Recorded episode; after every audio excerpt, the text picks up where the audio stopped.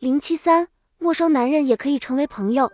女性大多天生比较含蓄，面对陌生男性总是犹犹豫豫，不敢近前，即使求人办事，也会站在一边等对方注意自己，主动和自己搭讪，这对自己的发展很不利。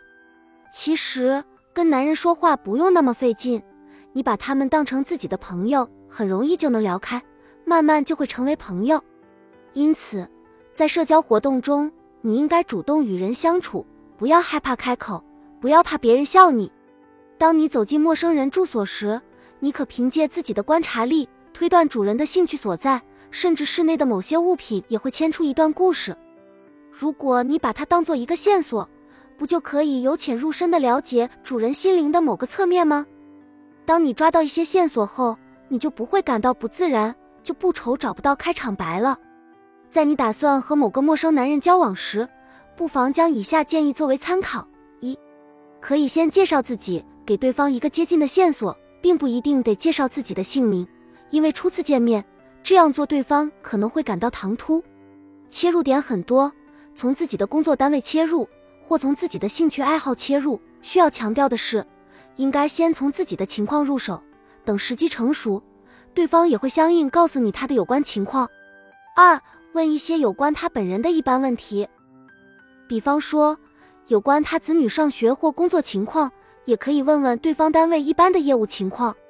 对方谈了之后，你也应该顺便谈谈自己的相应情况，这样才能达到交流的目的。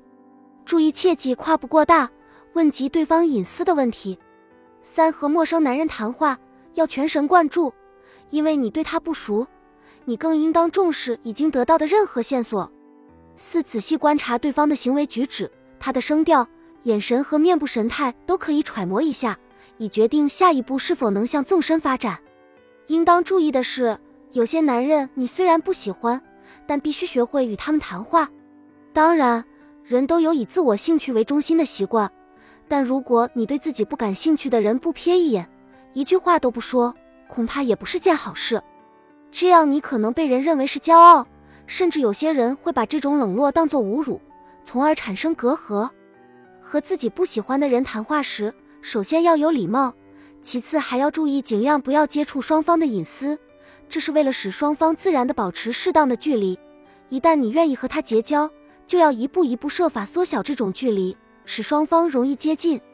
总之，只要你能够采取积极的态度，很容易把陌生男人变成朋友，这无论对你的生活还是工作。都有极大的帮助。